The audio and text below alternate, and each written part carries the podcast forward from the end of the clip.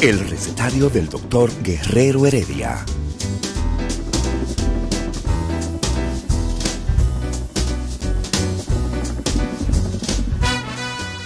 Una respuesta para cada pregunta. Una receta para cada problema. Ven a nuestra propuesta radial, amena, diversa y solidaria. Con alto sentido humano y profesional.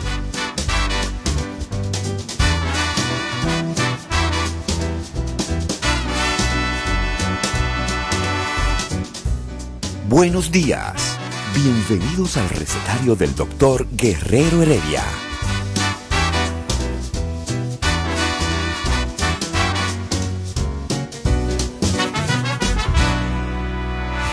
El recetario del doctor Guerrero Heredia. Muy buenos días, dominicanos, dominicanas. De aquí a través de 98.5 Rumba FM y en Santiago de los Caballeros a través de Premium 101.1. Este es el recetario y hoy es jueves, jueves 7 de octubre del año 2021. Yo soy el doctor Amaury García, neurocirujano endovascular, y hoy con un muy querido amigo, el licenciado Domingo Carrasco, psicólogo, profesor de psicología en investigación en psicología y demás hierbas aromáticas. Eh, eh, Eladio Hernández te ha vendido a ti como el psicólogo evolucionista. Eh, realmente no es así. Yo creo que la primera vez que Eladio escuchó la palabra de psicología evolucionista fue cuando tú le dijiste, Eladio, siéntate ahí, ven, coge cátedra. Saludo a nuestro querido amigo Eladio Hernández. la, la, primera vez que tratamos ese tema, sí. hasta Héctor gritó y dijo di que, eh, fulano, llévatelo a poner la casa en orden.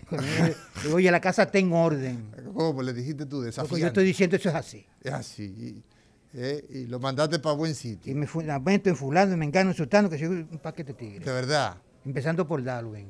Comenzando por Darwin, ahí tú lo agarraste y lo pusiste Claro, en sitio. Darwin escribe el primer libro sobre psicología evolucionista, se llama eh, Sobre las emociones. Sobre las emociones, sí. ¿Sabes una cosa curiosa que dice Darwin ahí? ¿Qué dice Darwin en, en- en- en la Que- psicología de las emociones? Que cuando llevaron el primer eh, gorila o chimpancé, no me acuerdo, Sí, a Europa, sí. Nunca se imaginaron, se sorprendieron muchísimo Sí. y hasta rechazaron, porque no nunca se imaginaban que iba a haber un animal tan parecido, tan parecido al humano, como esos. Hay un cuento interesante. Hasta la reina Victoria dice, ¿qué es esto? Sí, parece. Mira, eh, eh, ¿sabes que hay un cuento interesante de, de un, de un evolucionista, un ateo evolucionista, y de un niño que eh, el, el profesor está diciendo, no, porque nosotros procedemos del mono y por aquí y por allí. Dice, mire, profesor, mi papá eh, difiere de usted, nosotros somos una creación divina. Y que sí, ok, y el profesor, sí, sí, dice, chiquito, mire, yo no me voy a meter en cosas de usted y su familia. Mira a mí cómo estoy. Señor, este es el recetario del día de hoy y hoy vamos a estar conversando de cosas interesantes, cosas interesantes. Óyeme, cuántos tapones, cuántos divinos tapones. La verdad es que nosotros debemos tener una respuesta de Estado, pensada, analizada, Nunca la va a conseguir. estructurada. ¿Cómo va a El ser? Estado nunca la va a conseguir. ¿Y por qué? Pero el Estado, nosotros elegimos las autoridades que van a administrar los impuestos que tú generas, que tú das, impuestos que te imponen, lo que yo ah, genero, lo que yo tengo que eh, eh, tributar y todo el, el- el país para que se administre la cosa pública. ¿Y cómo tú me dices eso? Aquí no hay meritocracia. No hay meritocracia. ¿Qué significa eso? O que gobiernan los que tienen el mérito para gobernar. Aquí no existe eso. No. Exacto. Aquí tú puedes subir porque tienes mucho dinero. Aquí puedes subir porque Tienes un apellido. Un apellido. un apellido. Aquí hay familias, por ejemplo, de apellido. Aquí puedes, aquí puedes subir porque tú eres un bulldog que tiene una cadena que otro la amarra y la sigue y te guía. Exacto. Tú ves. Te Pero- narigonea. te Pero dice, mira, fíjate que eso viene hasta de la familia. Cuando un jovencito o un niño de punta con alguna actitud eh, intelectual, ¿sabes qué le dicen? ¿Qué le dicen? Mira, muchacho, el diablo, no invente. No invente. Oye, no invente. ¿Y por qué? Bueno, porque piensan que va a un, arma un lío. Claro que va a armar un lío. Va a ser una revolución. Porque tú has visto papá, eh, que, un papá corrigiendo y el carajito le dice, eso no es así, eso, eso, eso, yo lo oí. eh, La, muchacho, una la- maestra me dijo, "Tú, ve que maestra el diablo. tú ves. Entonces, mira, yo, a propósito de que tú mencionaste lo del tránsito, No, pero no, pero yo quiero antes de antes de que de que tú me des tu porque me interesa escuchar lo que tú tienes que decirme con relación al tránsito, pero es es la anarquía, óyeme, es la anarquía rampante el tema del tránsito. Yo creo que desde que una persona sale de su casa con destino hacia donde vaya, hacia su trabajo, hacia su universidad, hacia la escuela, donde sea que vaya. ¿tú no ves que ha mejorado en estos días? ¿Cómo que ha mejorado? Sí, ha mejorado un ¿Qué ha mejorado qué? Yo llegué en media hora, cuando antes duraba hora y media para llegar aquí. No, hombre, pero entonces, Fue por el bullying que le hicieron al, al Al- oficial al- de al AME. DGC. Sí, al, al director de DGC. sí, fue por el bullying que le hicieron. No, pero lo único que tiene que hacer la- el DGC es no interrumpir el tránsito, es dejar que los, que los semáforos funcionen y punto. Eso yo- es todo. Yo oí una entrevista que le hicieron a Bonaparte Otro Piñeiro antes de morir. Y él dijo que eh, los primeros semáforos en la ciudad de Nueva York se pusieron en 1916. 16, o sea, estamos ahí. Y que los policías decían, ajá, ¿y qué vamos a nosotros ahora sin controlar el tránsito? Entonces él Siga- dice, eso mismo están diciendo los de aquí ahora. Eso quiere decir que los de aquí tienen un siglo de atraso.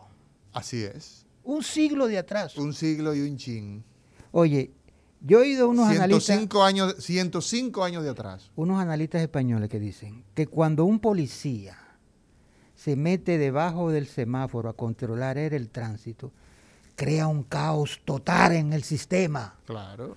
Eso es lo que estamos diciendo. En el sistema. Sí, sí, sí, sí, en todo. En todo el sentido. Y no, óyeme, y lo penoso de todo eso es las horas, las horas de vida que tú dejas en, la, en, en los tapones. Vamos a ver. Muchas, que, que, mu- muchos vehículos por la Lincoln, muchos vehículos por la 27. Sí. Se para el, el energúmeno debajo ahí, en el medio. ¿Sabes qué significa energúmeno? Hace Eso, eso es ejercicio- endemoniado, ¿tú sabías? un endemoniado. Mira, hacer ejercicio de bíceps. Sí, sí, sí. Oye, sí. pues cogen un gusto, eh, mientras más mueven esa mano, ok, eso, ese grupito para pasar rápido. Sí. Pero tú estás creando un tapón en la Lincoln, desde la De 27 hasta el malecón. De, de, de Y de- norte a sur y de sur a norte. Óyeme, y los radiales que están, siguen después, junto Todas con las eso. que desaguan ahí también entaponadas. Sí, es una situación muy difícil. A veces para salir de aquí, para salir de esta planta radiofónica, el tapón que se forma a media cuadra de aquí es enorme. Y lo que a mí me costaría llegar caminando, digamos que 20 minutos, en vehículo me toma media hora o más. Y tú invocando al ángel de la guarda. Oye, ¿quién es el ángel de la guardia? Una ambulancia que hay que darle paso y se va todo el mundo detrás de Se ella. dan los mimes, se pegan detrás. Las ambulancias son las que despejan tapones. Increíble que eh, tengamos una situación donde la tecnología parece que está en manos de primates. Tecnología en manos de primates o desechada la tecnología para nosotros eh, a conveniencia, porque de verdad que no se entiende. No han dejado que los primates la usen. ¿Eh? Nosotros somos primates. Oye, pero es Primate es un animal que bípedo, Sí, en dos pies. ajá, Sí. Y eso es el, el humano, lo es el humano, lo es el, el- el gorila, todo ese tipo de cosas, todo ese tipo de Todas animales. esas cosas en las que ustedes creen. No, no es que creo. A- a- a- Yo recuerdo que a, un famoso psicólogo evolucionista le preguntó, o un biólogo, yo dije, acá, ¿usted cree en la evolución? Y él dijo, yo no. ¿Cómo que no? es que eso es así, yo no tengo que creer, eso es así. O sea, tú, tú no puedes creer en la realidad, porque tú no puedes negar la realidad. No, pero perfecto. Ella simplemente es. Perfecto. Entonces, tú decías, eh, eh, a pesar de que yo mis puntos de vista respecto de la, de la evolución per se la pudiéramos discutir en otro, en otro, en otro momento. Pero el tema este, eh, Domingo Carrasco, en el que nos estamos consumiendo, nos estamos consumiendo la vida, la verdad es que venimos con una fecha de vencimiento. Los seres humanos venimos con una fecha de caducidad, al punto que las células, nuestras estructuras biológicas, que la podemos observar, las podemos tocar, evidentemente que tenemos que observarlas con instrumentos especiales, con lupas, no, ni siquiera con lupas, con microscopios, podemos observarlas. Y para tocar tenemos que utilizar, ¿ah? los investigadores en los laboratorios tienen que utilizar nanoinstrumentos instrumentos tan pequeñitos y se hacen manipulaciones, se pueden... Óyeme, aún nosotros viviendo en una época donde tenemos tantos avances, hemos conocido tanto de esa célula, de esa estructura que es la vida, la vida misma se encuentra en una célula, hay vida. Caramba, esa célula tiene programado un momento de concluir, de morir. La apostosis. ¿ah? Que se conoce como apoptosis. Y cuando eso falla, cuando ese ciclo, cuando ese mandato, cuando esa información genética que celular programada. ¿ah? que viene definido, la muerte programada, la apoptosis falla, vienen entonces los problemas del cáncer, vienen las neoplasias, empieza a crecer, se, se aloca Ah, se produce un trastorno a tal punto que eso genera la segunda causa de muerte en el mundo, el cáncer. Como no decía, o ya decía a veces a los viejos antes. Sí. Ay, pero vieja, mira que yo gay, no, mi hijo. Ya yo lo que quiero es morirme. Exacto, llegaste a un punto donde ya no tienes interés por seguir existiendo. Sin embargo, eso evidentemente que tiene que ver con un momento un momento en el cual ya probablemente ya tú no tienes más que aportar, no tienes más que recibir, estás solo, lo que pasa por ejemplo en los, en los, eh, los ancianos del norte, del muy norte de Europa. Europa, los nórdicos. Eh, los nórdicos en la península escandinava. Los suecos, los finlandeses, los noruegos, terminan suicidándose. Muchos de ellos la tasa de suicidio es alto entre, entre y tiene que ver mucho con, caramba, qué inspiración para vivir. Pero lo que tiene que ver con nosotros, la, el comportamiento nuestro, eh, fuera de, del aire, tú me hacías un comentario respecto de eso. Nuestro comportamiento violento, nuestra eh, situación, digamos que es como una especie de, de olas se comporta de manera pendular, sube, baja. Hay momentos donde aparecen situaciones de famosos y entonces eh, nos enteramos de lo, que, de lo que todos los días ocurre. ¿Qué pasa con los dominicanos? Ayer yo hacía una pregunta, decía, bueno, pero no somos los dominicanos esos que nos vendemos y que tradicionalmente hemos sido vistos como personas muy receptivo de los extranjeros, ese guacanagariz que hay en cada dominicano supuestamente, ese hombre que va a los campos o esa mujer que va al campo y de que llega le dice, mire, usted comió, mire, aquí hay comida, venga a comer, amárramelo un, pollo, una gallina, o eso es cosas del pasado. ¿Qué ha, ¿Qué ha ocurrido con el dominicano? que nos estamos comportando de manera tan violenta. ¿Qué está pasando en los hogares de, de las casas en las casas dominicanas, ¿qué está ocurriendo? ¿Qué le estamos enseñando a nuestros hijos, a nuestras hijas? ¿Qué está ocurriendo en las escuelas? ¿Qué está ocurriendo en las universidades? La gente quiere atropellar al otro, quiere pasar por encima del otro. ¿Qué nos está pasando, Domingo Carrasco? Competencia económica. Competencia económica. Económica. ¿Qué tú quieres decir con eso? Si te fijas, claro, hay crímenes que tú no le ves ese, ese componente tan claro. Tú ves. Pero los más frecuentes, como atracos, tienen implicaciones, eh, tienen un motivo económico. Claro. O sea, es miseria.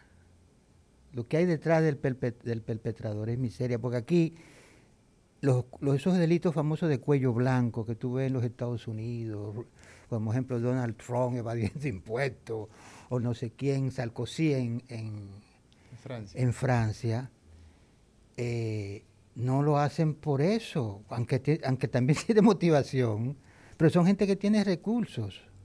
No es un tema de supervivencia. Sí, pero un tipo que agarra un cuchillito y, y- y- y- se, se lo enjuaga a otro para quitarle el motor. ¿Tú entiendes? Son delitos famélicos, digamos. Esos marginados, que le, que le atribuyen mucho eso, con el hecho de ya ser marginado y no meterse en lío, es para que lo santifiquen. ¿Te entiendes? Para que lo santifiquen. Pero además, es gente que vino huyéndole a la miseria en el campo y cree que, que ha llegado a la, a la Meca. Oye, aquí en la Meca la vorágine y la competencia que hay es muy fuerte. Sí, o sea, la- el comportamiento desde el punto de vista de la solidaridad que tiene el campesino al citadino, al hombre de la ciudad, es totalmente opuesto. O sea, Por- eh, eh, ¿Por cuando qué la- es- sí, porque un hombre se arriesga y, hace, a- y sale a hacer un atraco, a quitarle un motor a alguien? ¿Para jugar? No, para mantener una mujer y- y para mantener unos hijos. Por eso aquí, esas estrategias que yo oigo, que están tomando, eso ninguno va a funcionar. Óyeme, tú con- dices las estrategias que están, eh, que eh, están diseñando. para ¿no? la policía, por ejemplo. Exacto, eso no va a funcionar. ¿Y por qué? ¿Eh? ¿Cómo que no? Porque si tú no enfrentas el origen real de esa ep- epidemia, ¿tú entiendes? Que es la, la carencia de recursos para la supervivencia. Tú, tú vas a tener lo mismo. Se podría decir que el, el asaltante, eh, y esto es importante eh, eh, puntualizarlo, no es un tema de justificación, es un tema No, de claro análisis. de realidad, la realidad. De, de- de- de lo que se ve como el, lo que motiva, lo que impulsa, lo que lleva a que el, el que delinque, el que sale a atracar, lo hace partiendo de una realidad social. Entonces, el, ese determinante social que existe de grandes carencias, a decir por el psicólogo Domingo Carrasco, es catalizado, es empujado por la miseria. Claro. Si tú vas a la casa del delincuente y él no está ahí, y- él no está aquí, te dice la mujer, ¿y, y, y está? ¿Y anda él? Ella te dice, él salió a trabajar. Él salió a trabajar. Él salió a trabajar. Ella sabe que el tipo no trabaja en una tienda ni en ninguna nada. Ella sabe qué, qué es lo que él hace. Él salió a buscar recursos. Y ella sabe a, qué- a qué fue que salió. Ella sabe qué es lo que él hace. Sí, porque ella ve lo, y ella lo asume como un trabajo. con, lo que, con lo que él se aparece. ¿Y qué, qué es lo que él le dice cuando lleva todo eso? Mira lo que conseguí. Exacto. Mira lo que conseguí. Él no le dice, dije, mira, tuve que matar a tres tigres. mira lo que conseguí.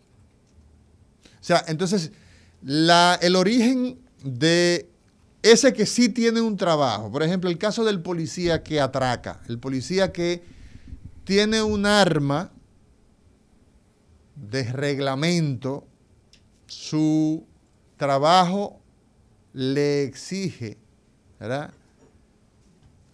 Que debe usar un arma de fuego, porque él es un guardián, él es un guardián de las cosas públicas, de los bienes y de la seguridad de la ciudadanía. Y es entonces que se dedica al atraco, que tiene un trabajo, recibe una compensación económica poco o mucho, pero él estuvo de acuerdo en que va a recibir esa compensación económica. Hemos visto en muchas ocasiones una gran cantidad de policías vinculados a asaltos. ¿Es la misma situación o aquí hay una, un componente diferente? ¿Quién tú crees que, que, puede aspirar a convertirse en policía? Normalmente el que no tiene oportunidad ¿Tú crees que un para tipo hacer que, otra Bueno, la opción mía es o entro a la UAS a estudiar medicina o entro a la policía. Esa decisión no se da. No. No se da. Entonces... es una eh, persona sin opción. prácticamente. Lo que tú estás diciendo, o sea, aclárame La policía es una sombrilla. Es una sombrilla. La universidad es un sacrificio enorme. La policía es una sombrilla. Pero además te da recursos, te da un arma, te da un sello que te da autoridad. ¿Tú ves? son delitos de hambre. Son delitos de hambre. ¿Qué es lo que gana un policía? Mira, yo duré un tiempo en una unidad que se creó. Entonces tú dirías que es el mismo fenómeno. Espérate, oye, yo llevo un tiempo que, en, yo duré como un año y no, me acuerdo cuántos meses en la policía, que estábamos haciendo sociólogos, psicólogos, íbamos a hacer unos trabajos de estudio, de qué sé yo qué cosa. Y a mí se me ocurrió un experimento.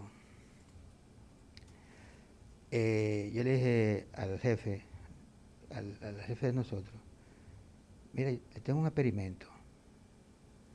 Y le dije, seis policías pueden custodiar la zona colonial entera. ¿Sí? ¿Cómo? Digo, con cámara, en un edificio de eso del Conde, cámara y esos tipos por turno vigilando. En las afueras de la zona colonial iban a haber unidades operativas, planteé yo, donde el policía que está viendo el atraco, el intento, va a llamar a la unidad, la unidad llega rápidamente y agarra al tipo. Eso es demasiado caro. Se me cayó el proyecto. Ya tengo la solución, le digo. ¿Cuál? Los comerciantes de la zona colonial van a cubrir la cámara y toda la cosa. Van a financiar. Lo caro que tú dices que sale el proyecto, no hay problema, ya hay financiador. Me dijo, no, ellos van a decir que para qué ellos pagan impuestos. Oye, le busqué la le busqué la vía, pero no hubo forma. Hasta que entendí qué era lo que pasaba. ¿Qué era lo que pasaba? Que íbamos a filmar a los policías atracando en la zona colonial. Exacto.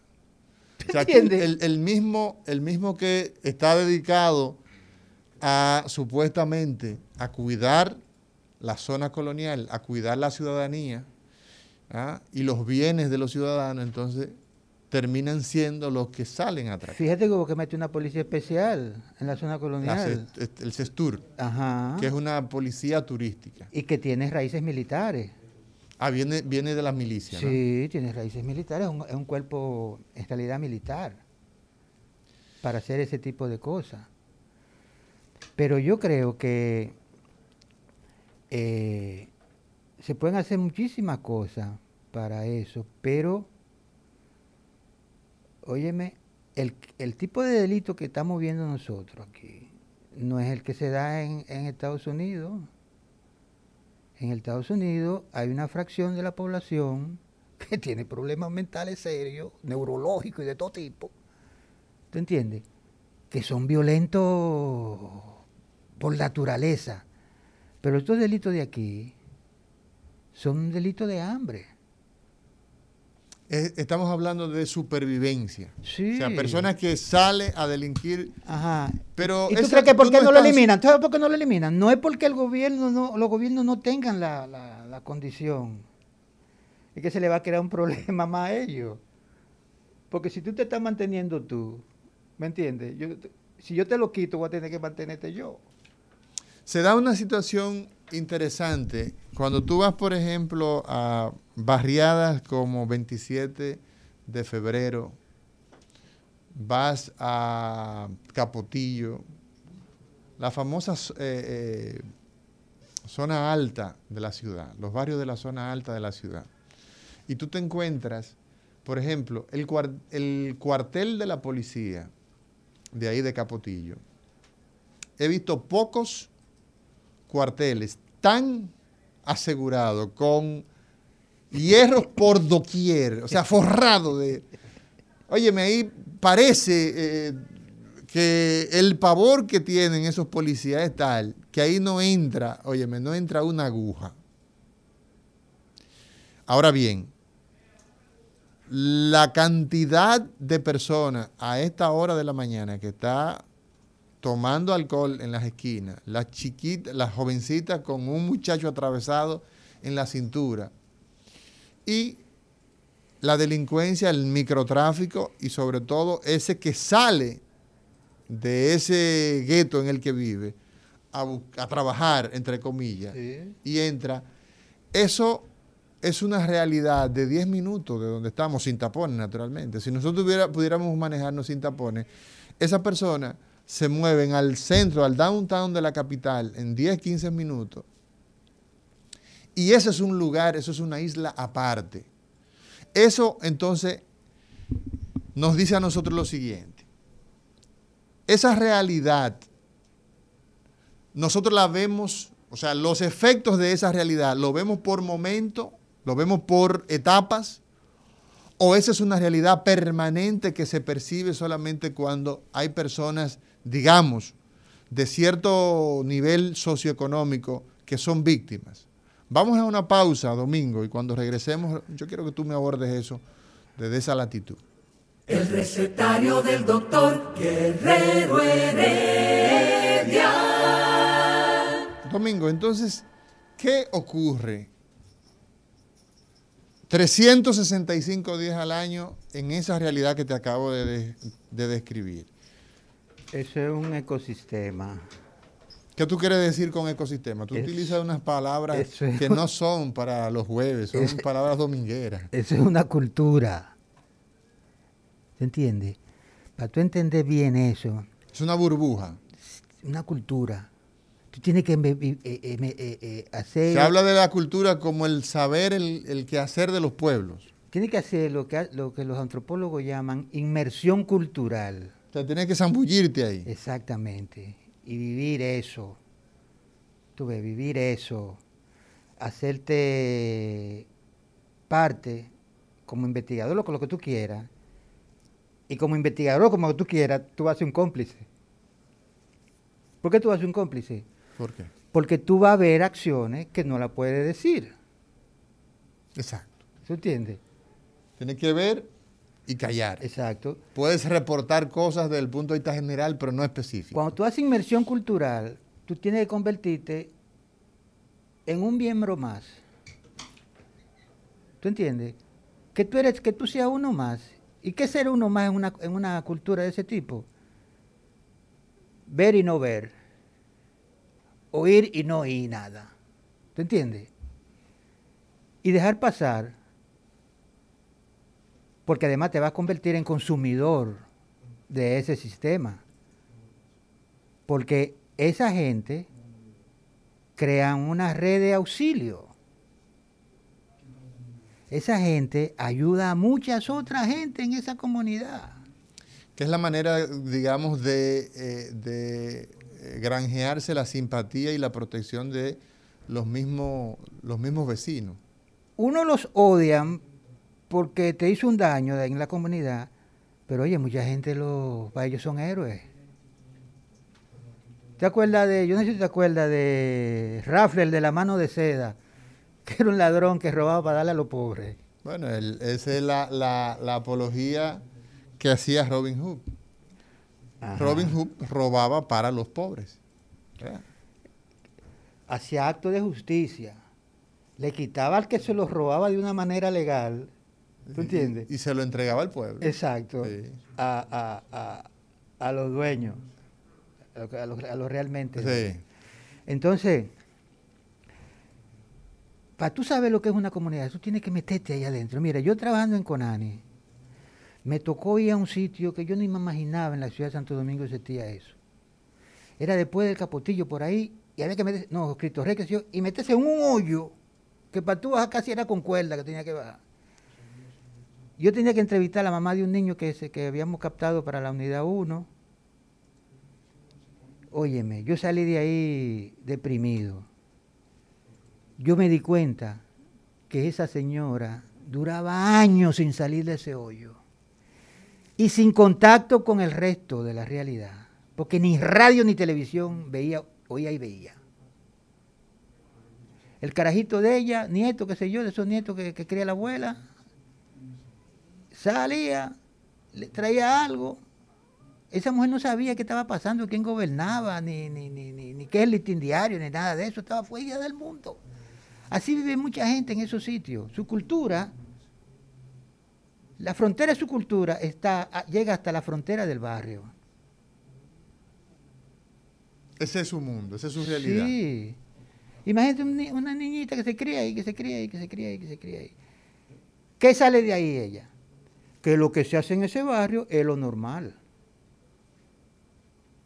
¿Se entiende? Eso es lo normal. No, eso no es una violación. Es que aquí es que, eso se hace. Esa es la práctica, lo consuetudinario, lo habitual es eso. Exactamente. Y así con muchísimas otras cosas. Un problema, óyeme, tú no puedes, porque en todas las sociedades donde se ha abordado el tema de delito así cultural como eso, emplean a muchos psicólogos sociales de todo tipo, antropólogos, sociólogos, de que yo qué cosa, que no sé cuánto, para que hagan ese estudio. ¿Te entiendes? Pero ¿cómo nos ven a nosotros ¿Cómo no ven a nosotros lo, que hacemos cosas sociales, científicos, trabajadores? ¿Se entiende? Como unos frecos. Además, unos malditos vagos. ¿Y para qué sirve la sociología? ¿Y para qué sirve la canción? ¿Y para qué sirve la que no sé cuánto? ¿Cuál es el aporte que han hecho esos, sujetos a la... Cuando un carajito le dice al papá que él va a estudiar sociología, oye, eso es una crisis del Tú vas a pasar hambre, muchacho. Porque están esperando que sea médico. Sea abogado. O abogado. Ingeniero. Ingeniero. Y ya en el peor de los casos, que sea maestro. que ahora, ahora ah, los maestros han tenido una han tenido unas agüitas con las eh, con el 4% se le mejoró un poco los ingresos pero tradicionalmente son en mi casa, que no éramos así marginados. ¿Perdón? Cuando, en mi casa, cuando yo dije que yo iba a estudiar psicología, eso fue una crisis del carajo que se armó. Esperaban que fuera ingeniería. Porque habían otros. Lo menos era derecho. Habían otros otros profesionales en tu familia. ¿Eh? O la esperanza del muchacho inquieto era de que estudiara algo de provecho, como decir. Bueno, te voy a ¿Eh? decir una cosa. Yo soy el primer nieto de las dos familias que llegó a la universidad. O sea, tú inauguraste. Como nieto. Sí. Por ejemplo, mi tío pudo haberlo hecho, pero hubo problemas, no pudo, no sé qué se hizo laboratorista. no, el, primero no el segundo. Yo soy el segundo de las dos familias. porque el tío se hizo laboratorista. Porque por papá paterna, mi tía Edelmira estudió medicina y, mi tía y mi, y mi prima Bruni estudió pedagogía. Yo la vi en la universidad ambas. Sí. Pero ellas, se graduaron primero que yo, yo fui el segundo que se graduó de los dos lados. ¿Cómo aborda, cómo puede, perdón, eh, abordar la psicología social? Se habla de sociología eh, como estudio de los fenómenos eh, del comportamiento de, la, de las poblaciones, pero existe una psicología social. Sí. ¿Y cómo puede esta disciplina hacer los aportes en términos no solamente de entenderlo, sino de mejorar el comportamiento de los ciudadanos. La sociología estudia instituciones y entidades así de ese tipo. A ellos no les gusta que lo digan, pero la sociología es filosofía, es filosofía social. El mejor ejercicio de un sociólogo cuando hace esos análisis macro son estupendos esas que de los sociólogos. Aquí tenemos un ejemplo de Bono, como, como el padre de la sociología dominicana. ¿Es así? Sí. Pedro Francisco Bono. Claro, eh, esta sociología que estoy hablando tiene mucha influencia europea porque la norteamericana es diferente.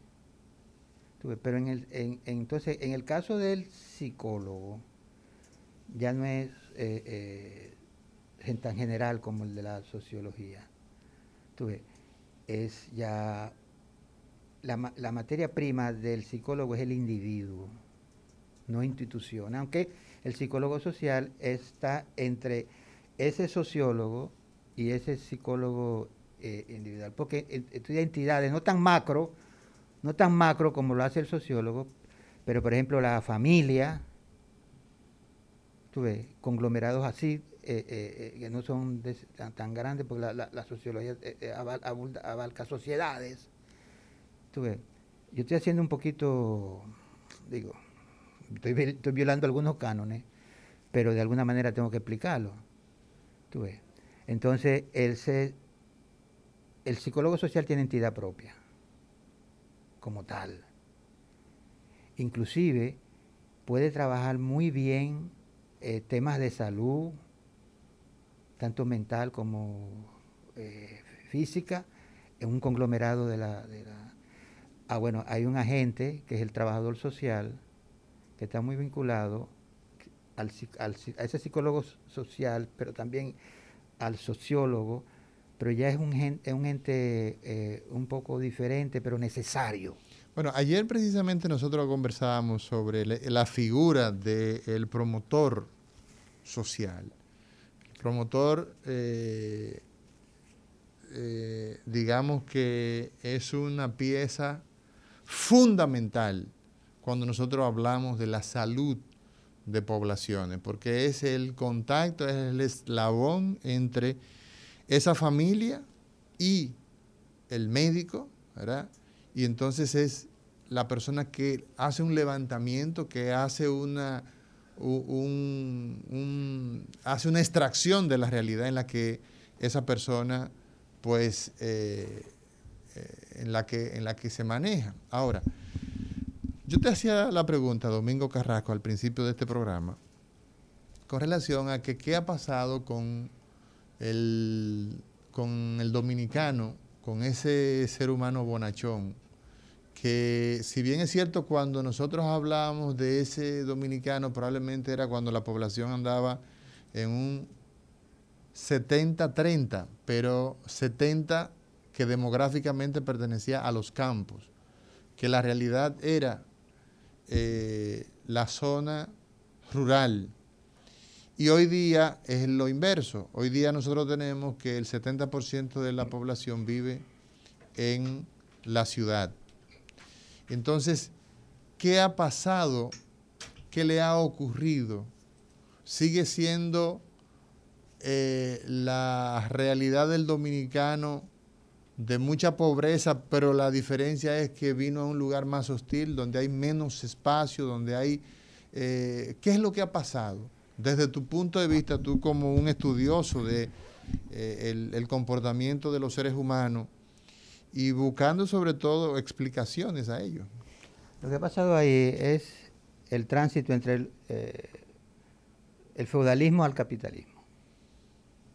Antes éramos muy feudales las estructuras eran muy feudales.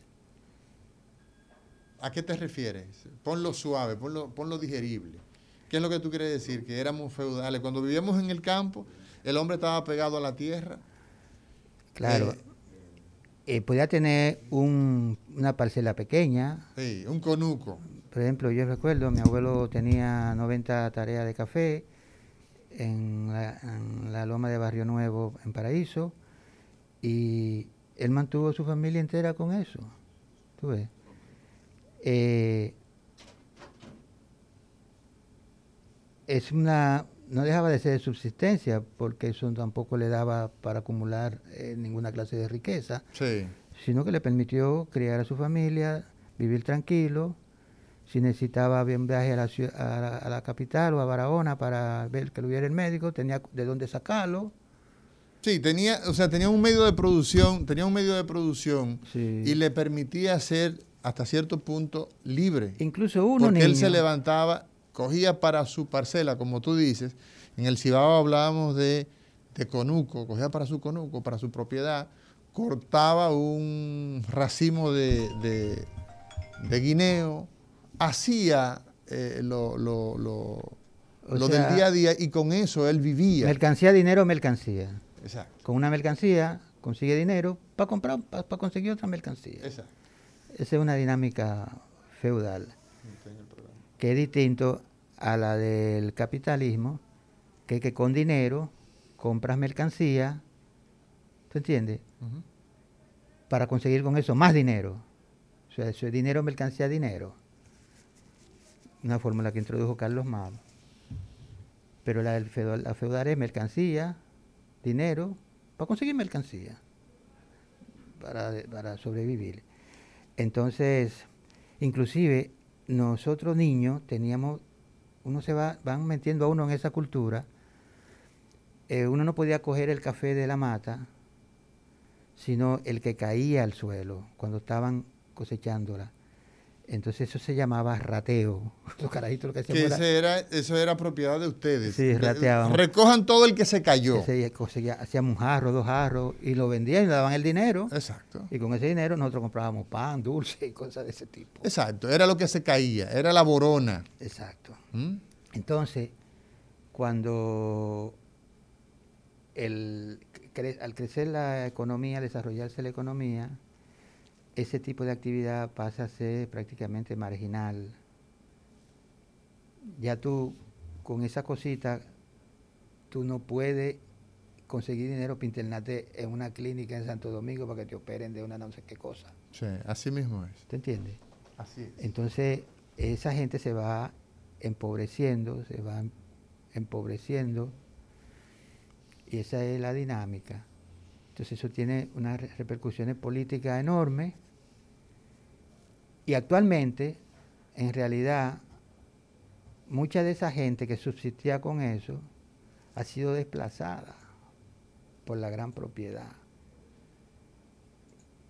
¿Se van a quedar viviendo en el campito donde vivían? Jamás. Se lo, va a llevar a quien lo trajo. Vienen a la ciudad de Santo Domingo. Pero venden probablemente las pocas pertenencias que tenían en el campo para comprar una motocicleta y venir a la ciudad. Sí. Y entonces... O los mismos hijos y nietos, cuando se mueren los viejos, venden eso que yo quiero y arrancan para acá. Y vienen entonces a un, a un gueto. Exacto. Vienen a un patio, vienen a una realidad que es más aunque estás en a vivir a lo codazo limpio. Aunque estás en la ciudad y tienes internet y tienes un celular y puedes chatear, pero vive en la extrema pobreza. Señores, vamos a una pausa. Hoy hablamos con el licenciado Domingo Carrasco, profesor investigador en psicología evolutiva. El recetario del doctor Guerrero Heredia.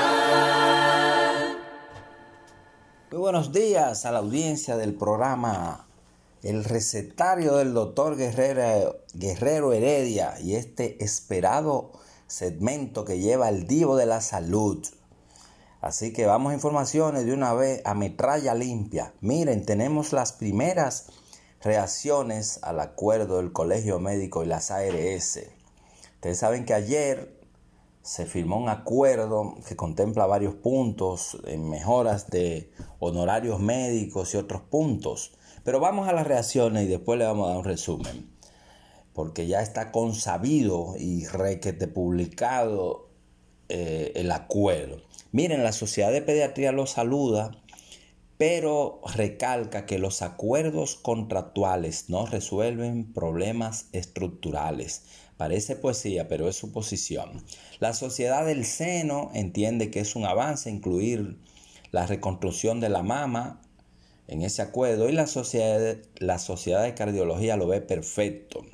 Vamos a un resumen de eso. Ayer se firmó ese trascendental acuerdo entre las ARS y el colegio médico incluye incremento de honorarios y procedimientos en un 20%, aumento de tarifa de internamiento un 30%, ampliación del catálogo de servicios de salud, coberturas en trasplante renal, reconstrucción mamaria por cáncer y mastectomía. También coberturas en el uso del equipo PET, tan importante en, diagnóstico y seguimiento de cáncer también ambas partes se comprometieron a mejorar las, a, a tratar de impactar la reducción de muertes maternas y también en la trabajar en el cumplimiento de protocolos sobre la pre, sobre prescripción diagnóstica clínica de medicamentos y de gabinete. Ese es un esbozo general. Pasando a otra información, el Colegio Médico convocó para el 10 de noviembre las elecciones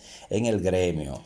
Hay que resaltar que ya unos siete candidatos tienen un año haciendo campaña en las redes sociales. Y el doctor Jorge Martes se alineó con la postura del gobierno para vacunar a niños de 5 a 12 años en COVID. Dice que fue una decisión unánime que se tomó en una reunión entre el ministro de la Salud y las sociedades médicas, con lo cual le tira su vaina a la sociedad de pediatría que dice que hay que esperar, hay que estudiar antes de aplicar esa vacuna. Y señores, este jueves inician dos congresos médicos en Punta Cana. El Congreso Internacional de la Sociedad de Hematología, atención, el doctor José Ramírez, cirujano oncólogo, y el de la Sociedad de Gastroenterología. Nuestro amigo Sidney Espinosa estará ahí. Tendrán modalidad virtual y presencial y analizarán esos eventos, medicamentos, terapias y procedimientos de hematología y las enfermedades de las vías digestivas. Eso es todo lo que tenemos, todo un filete de resumen de información que pueden ser consultados justamente en nuestro portal resumendesalud.net. Mantenga la sintonía con este programa. Este es el programa más pegado en salud radial de este país. Los mejores médicos del país están ahí analizando temas y abriendo micrófonos para la audiencia. Y obviamente sigan al divo de la salud yo soy el hombre que más sabe de información en salud y bienestar de este país. No soy médico, periodista. Información, dije, no procedimiento ni medicamentos. Información. Nada, mañana será otro día. El recetario del doctor Guerrero Heredia. Óyeme una cosa. Dime, Domingo Carrasco. Yo te voy a hacer una, algo, una, percepción que yo tenía desde niño. Eh, uno veía en la ciudad de Santo Domingo de los años 50, yo te puedo decir, yo tengo recuerdo del 56, 57, 58, esos 60. Y el primer lustro de los años 60 a ti te pasaban por la José Martí, por la Mella, oye, tú, tú, sentías que tú estabas en una ciudad. Inclusive barrios como Villa Francisca eran barrios bien. Fíjate que el trazado, por ejemplo, de Villa Francisca son calles paralelas y perpendiculares, porque se planificó. O sea, son, forman una cruz. Sí, no es lo mismo que todos los callejones de, San Carlos. El Carlos era un pueblo, ¿tú entiendes? Uno de los pueblos, de los pueblos más, eh, más antiguos de la isla. Sí, era un pueblo.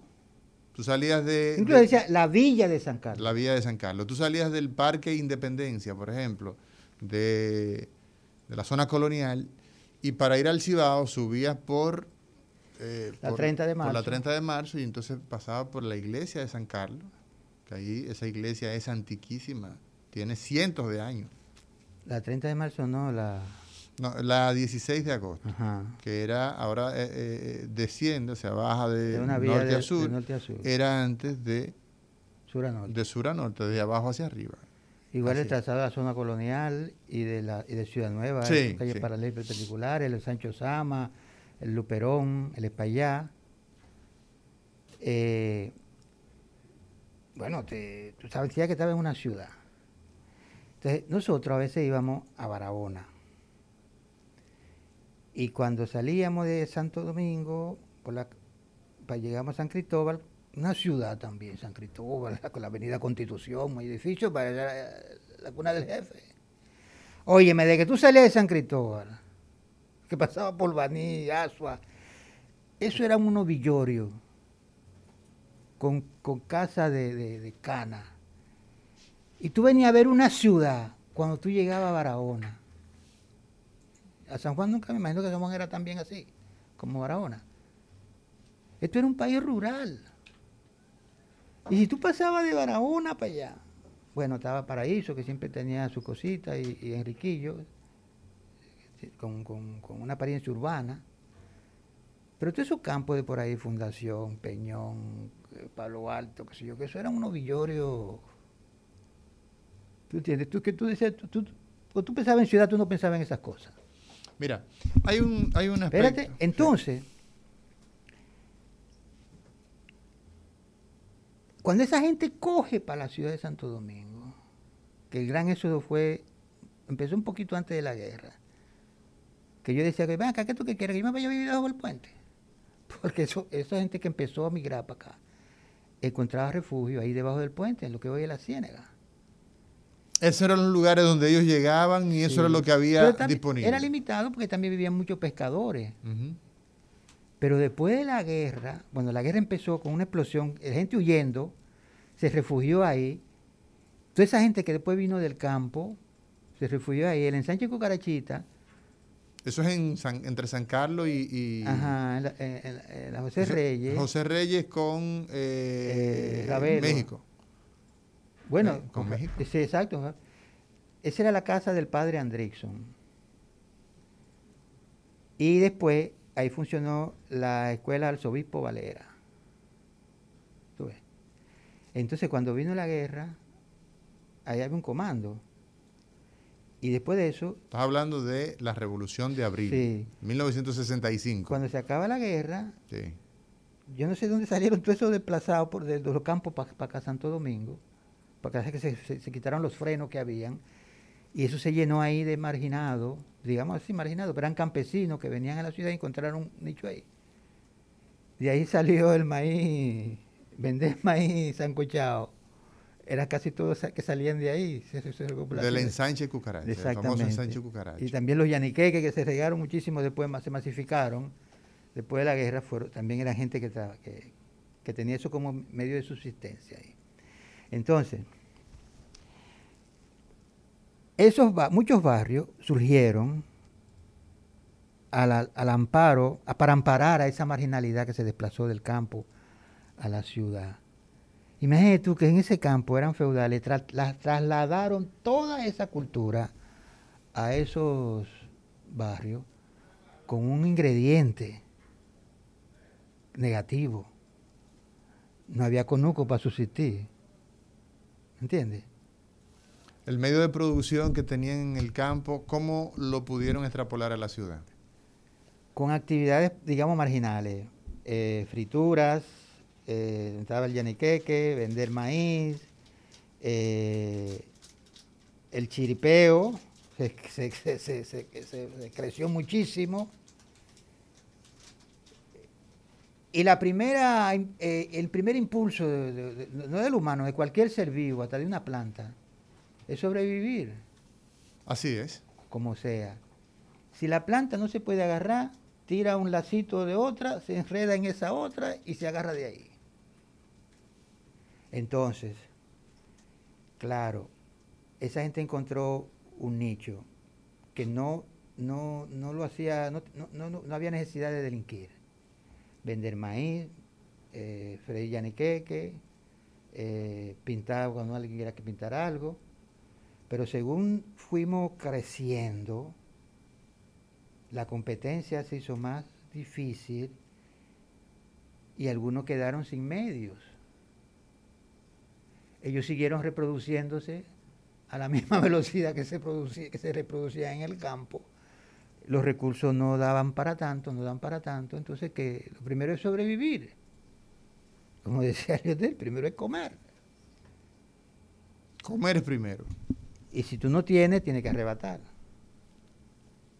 Entonces, no es verdad que una cultura delincuencial que creció bajo el impulso del desamparo económico, tú lo puedes controlar con tecnicismo policiales sin eliminar el otro. El mal entonces no está en la sábana, Mm. la fiebre no está en la sábana.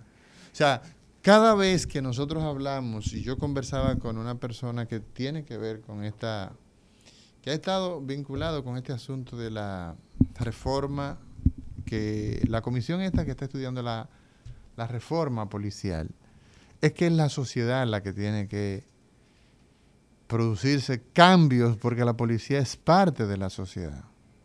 ¿Entiendes? O sea, yo no concibo una modificación de un estamento de la sociedad dominicana, de, de una institución de este pueblo, como es el caso de la policía, sin hacer eh, un impacto social. Es necesario, porque es que la policía, mira, ayer veía un, veía un video de tanto que nosotros estamos sobre, eh, sobre, es una masificación enorme la que tenemos a través de, de los medios estos de comunicación, de, las redes sociales. Y había un general, que desconozco si era el director de la policía, no sé, no parece, era un general que estaba sumamente enojado porque él decía que la policía no todos eran delincuentes y eso es lógico, o sea, es el mismo fenómeno que se da del dominicano en Estados Unidos, en Nueva York. O sea, el dominicano va a trabajar, va, va en busca de una mejor condición de, vida, de mayores oportunidades. Evidentemente que cuando hay un delincuente, pues ese delincuente suena mucho, hace una gran bulla y entonces da la impresión como que la policía, ¿verdad? Es, eh, perdón, que los dominicanos somos delincuentes. Todos, y no es así. Es una expresión muy mínima. lo mismo ocurre con el caso de la policía. Decir algo en favor de la policía. Escúchame, lo mismo ocurre con el caso de la policía. La policía es una institución que tiene aproximadamente unos 30 mil eh, miembros, veintitantos, treinta mil, no sé. Mil. Por ahí anda, eh, pero es una cantidad importante, ¿verdad? Y se dice que hacen falta una gran cantidad más de policía, perfecto. Entonces, si nosotros tenemos que el 10% de los policías son delincuentes, estamos hablando de que hay 3 mil delincuentes dos mil y tantos delincuentes. No es así, no es así. es una expresión muy mínima y yo creo que evidentemente que ahí hay, hay que tomar en consideración lo que decíamos, que eh, hay que hacer un impacto social, hay que hacer un impacto en las realidades materiales de existencia de esas personas. O sea, para elegir buenos policías, para tener, perdón, buenos policías, hay que elegir buenos candidatos.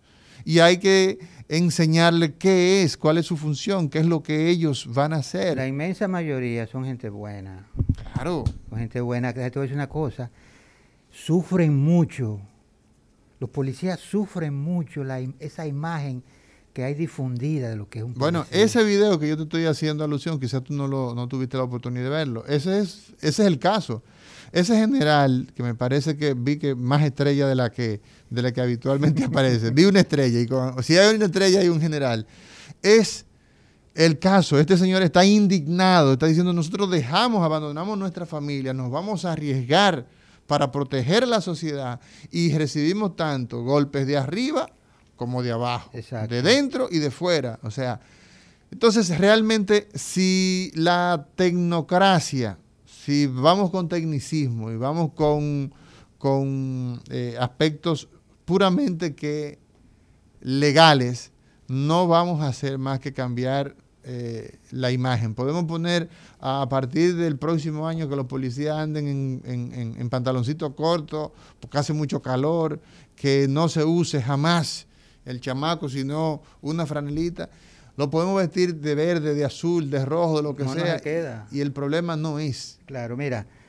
Ese, el problema es que hay, un, hay, un, hay una realidad social y económica, cultural, que necesitamos modificar, necesitamos cambiar. Yo. ¿Estamos el aire? Mira, yo no soy el mejor psicólogo del mundo ni cosa que se parezca. Sí. Pero yo como psicólogo vivo haciendo una cosa que me divierte muchísimo. Yo vivo observando a los animalitos. Yo vivo observando toda clase de animales. Sí. Y el animal que más me gusta observar es el humano. o sea, tú consideras que el humano es un animal. Sí, un animal. No es un vegetal. ¿Eh? Ni es un hongo. Eh, no es un virus. No, es un humano tampoco es un virus. Es un humano. Claro. El humano es un humano. Claro. y yo vivo, mira, atento y pendenciero a todo lo que todo el mundo hace. Y yo observando a los policías, me he dado cuenta de una característica que tienen los policías, que es cara dura. Andan quillados. eh, eh, eh, Cuando tú dices cara dura, ¿a qué te refieres? Que andan ellos encarados. desarrollan, de- de- o sea, una, vamos a decir una prostituta, tú- eh, esa tiene cara de, ¿tú entiendes? ¿Por qué? Porque se ríe mucho. No, no, porque la mueca facial, Mm, la- el- los que hacen gestos. en su oficio se le petrifica en la cara, Ok. ¿tú ves? Ujú. El criminal le pasa lo mismo. Las muecas de criminal se le petrifican en la cara. El ladronazo, de, de tanto tomar esa actitud sigilosa y cosas, y este se, le, se le petrifica en la cara. Tiene una expresión ah, propia de su Entonces, el policía, De su oficio, es lo que el policía decir. nuestro recibe tanto rechazo que genera una cara dura, que es una cara de fe- defensa para alejarte, porque tú hablas mal de nosotros, porque tú qué sé yo qué cosa. Y tiene esa cara dura. Yo un día hablando de eso en un curso, había una policía, levantó la mano a ella y me dijo, yo sé por qué eso, profesor, yo soy policía. Esa es una actitud que nosotros desarrollamos de defensa. de defensa ante la el rechazo que siempre estamos recibiendo de la gente. Entonces, como para no hacerle caso, o para que no se te peguen, para que no te vayan a ofender. O sea, para que no te vayan a ofender, quiere decir protegiéndolo, porque si me ofenda te rompo, el- te rompo el cráneo. Entonces tú pones tu cara dura para alejar, una defensa. Tú ves. Esa gente sufre mucho, mucho, mucho, mucho esa actitud de rechazo que, que- que perciben en, en la población, pero mucho. Inclusive, hay una rama de la psicología que se llama psicología policial, que tiene que ver con eh, desarrollar, ayudar a desarrollar habilidades, pero también a controlar muchísimas patologías psíquicas que van a surgir. y Por ejemplo, en el caso, escúchame, eh, eh, Domingo, en el caso del suicida, por ejemplo, tuvimos la semana, principio de esta semana, creo que fue el lunes, tuvimos un caso de un eh, de una persona que estaba en el puente, me parece que era en Sí, Puente sí. Mella, no estoy, no estoy muy claro. En el Duarte. En el Duarte era Sí. que estaba eh, en intentos de suicida. Y esto pues provocó un entaponamiento La ciudad entera. en toda la ciudad. Se habla de tres, cuatro horas de, de, de retraso producto de ese tapón. Entonces, las personas que van a intervenir en ese tipo de situación, pues evidentemente que se necesita una persona que sea de, de eh, ligado a ciencia de la conducta, pero evidentemente el primero que llega ahí es el policía o el bombero, Y muy específicamente debe ser un terapeuta en crisis. un terapeuta en crisis. Entonces, ¿la policía tiene estos profesionales? No, ¿Perdón? no, pues no tienen que caerse muertos ellos. O sea, que sacaron a todos los psicólogos que entramos. todos los psicólogos que pertenecían Al- a la policía. ese grupo que era para eh, eh, psicólogos, sociólogos, también habían sociólogos, antropólogos, que era para hacer estudios sobre, eh, eh, estudios eh, puntuales sobre el delito y eso- esos ambientes, esas cosas. Pero nada, vino un jefe, vino otro jefe que no creía en nada de eso y lo llevara todo. Bueno, vámonos a una pausa, señores, en este recetario del día de hoy, jueves 7 de octubre de año 2021, con el licenciado Domingo Carrasco. El recetario del doctor Guerrero Heredia. Domingo, Domingo Carrasco, ante esta realidad, ante lo que hemos estado conversando en el día de hoy, ¿qué hacer?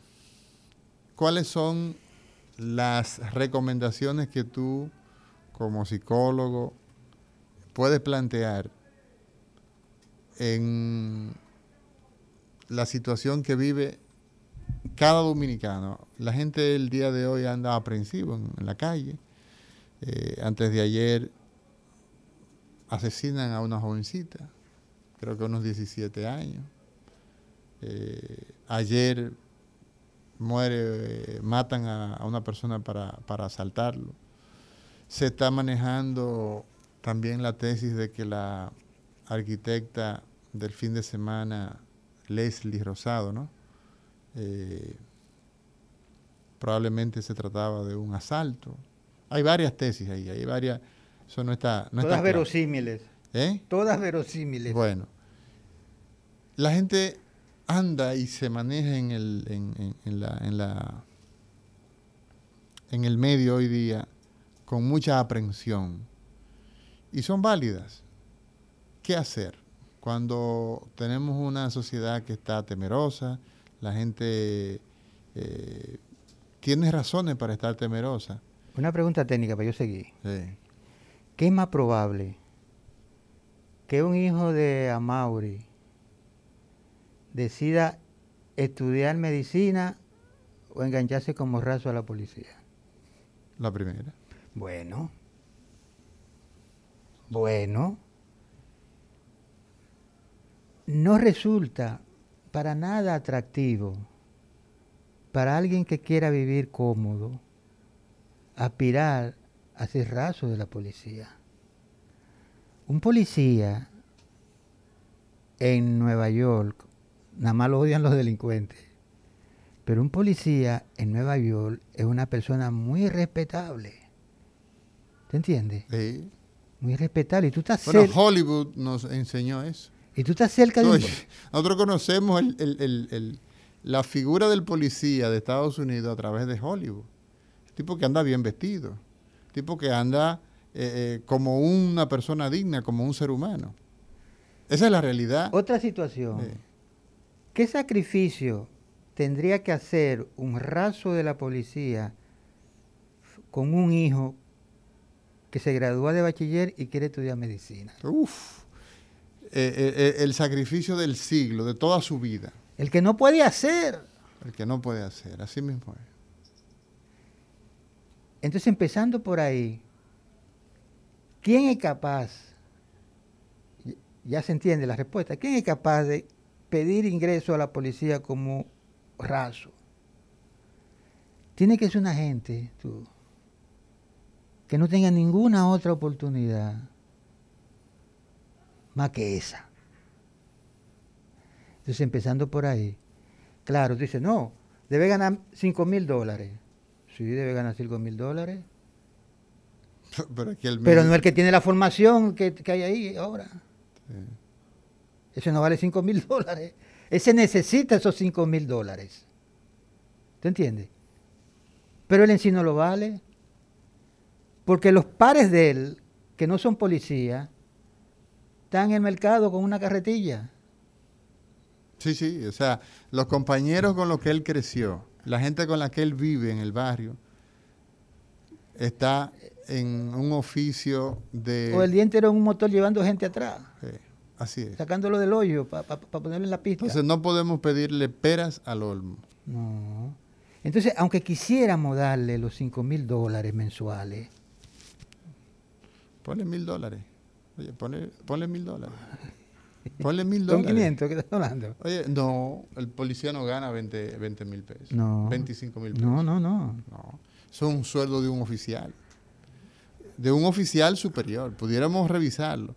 Pero el policía aquí anda por sueldos mínimos que creo que anda entre 11, 15 mil pesos. Por eso es lo que gana un policía. Y sí, cuidado, ¿eh? Sí, sí, sí. Y sí. cuidado.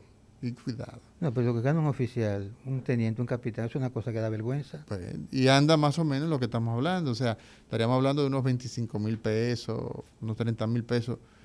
Y eh, la suerte, y eso se ha visto en los procesos judiciales que la Procuraduría ha llevado a cabo, como la venta de los especialismos. Cuando hablamos de esto nos referimos a que usted ocupa una posición administrativa y esa posición administrativa tiene un sueldo especial, a eso le llaman especialismo. Y una vez ya usted está ahí, cuando usted se jubila, a usted le corresponde ese sueldo. Eso se busca como, eh, como oro, en la fiebre del oro. Bueno, así mismo. ¿Por qué?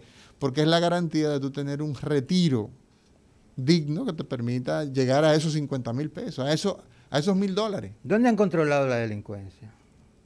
Donde no hay miseria.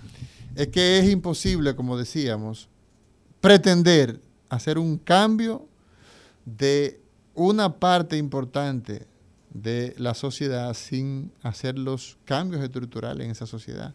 Y lograrlo. Porque son determinantes sociales. Oye, un costo humano muy grande.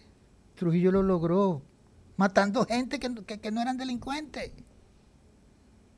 Tú tienes que imponer un, un régimen de terror tal que hasta el delincuente tiemble. Y eso no es posible. No, eso es una barbaridad. Eso es una barbarie. Así es, eso es una barbarie. Entonces, los, la migración social, eh, y esto ya concluyendo, cerrando el programa del día de hoy, eh, que te diría que los cambios sociales, la migración social se da cuando la gente se desarrolla. No hay posibilidad de tu cambiar de escala social, de tu pasar de la parte base de la sociedad a clase media si no hay una, si tú no tienes que vender. No la hicimos cuando debimos haberla hecho. ¿Entiendes? O sea. Espérate, oye, no la hicimos cuando debimos haberlo hecho porque no pudimos, no nos dejaron. Porque el primer intento hacia una sociedad moderna, equitativa, igualitaria que iba a haber aquí, era con las ideas que tenía Bosch en el 63. Le dieron siete meses. Sí. Siete meses. Y los guardias agarraron y dijeron, este tipo no No, no fueron los guardias. Y la oligarquía. No, no fueron los guardias, ni tu abuelo, ni mi abuelo, ¿eh? O sea, fue la... Son los que hoy están más arriba, mucho más, más alto que, que, la bandera dominicana, eh, están ellos. Sí. De bonanza. La Digo ellos porque fueron sus abuelos. La famosa oligarquía. Fueron sus abuelos. ¿Se entiende? Fueron sus abuelos. Esas son las tres o cuatro familias que hay aquí poderosas. No, no son cuatro, son muchas. Son más. Fueron sus abuelos. y heredaron eso sus padres. Y ellos, nietos ahora y bisnietos, siguen subidos en el palo. Porque pueden tener un cuartel en su casa. ¿Tú entiendes? Y salir con un carro delante de él y uno detrás del de él. Tenemos que la, la República Dominicana pasó de ser de un país que tenía una gran esperanza en el año 65, era la misma realidad de países como Costa Rica, aquí en América Latina, y en, el, y en Asia, el caso de Singapur. Era la misma situación. Estos tres países tenían el mismo PIB, tenían las mismas condiciones en ese momento. Hoy día nosotros estamos más o menos eh, hemos avanzado un poquito, pero cuando nos medimos con Costa Rica y con Singapur, la distancia es abismal. Oye, una socióloga americana una vez me preguntó que si fuera comunista. Digo, nunca lo fue. Si ustedes no le dan el golpe que, le dieron a vos, vos hubiera pasado como un Pepe Figueres cualquiera. Que a lo mejor eso era lo que no convenía. Entonces ese golpe lo radicalizó, pero nunca fue comunista ni pretendía eso. Ustedes fue, que lo, ustedes fue que lo llevaron a, esas posiciones tan radicales, pero bien, nosotros fuéramos Costa Rica ahora mismo. Así mismo, así mismo Y con un índice de desarrollo, un índice de desarrollo humano, índice de desarrollo humano. Y, los que, más iban a beneficiar de eso son justamente los que están arriba en el palo ahora. Ya tú sabes. Bueno, yo creo que el tiempo se nos ha acabado. Señor director, agradecerle a Domingo Carrasco, que siempre anda con, con Eladio, pero hoy Eladio, Eladio se perdió. Mañana será otro día en este recetario, señores. Muy buenas tardes. El recetario del doctor Guerrero Heredia. Rumba 98.5, una emisora RCC Media.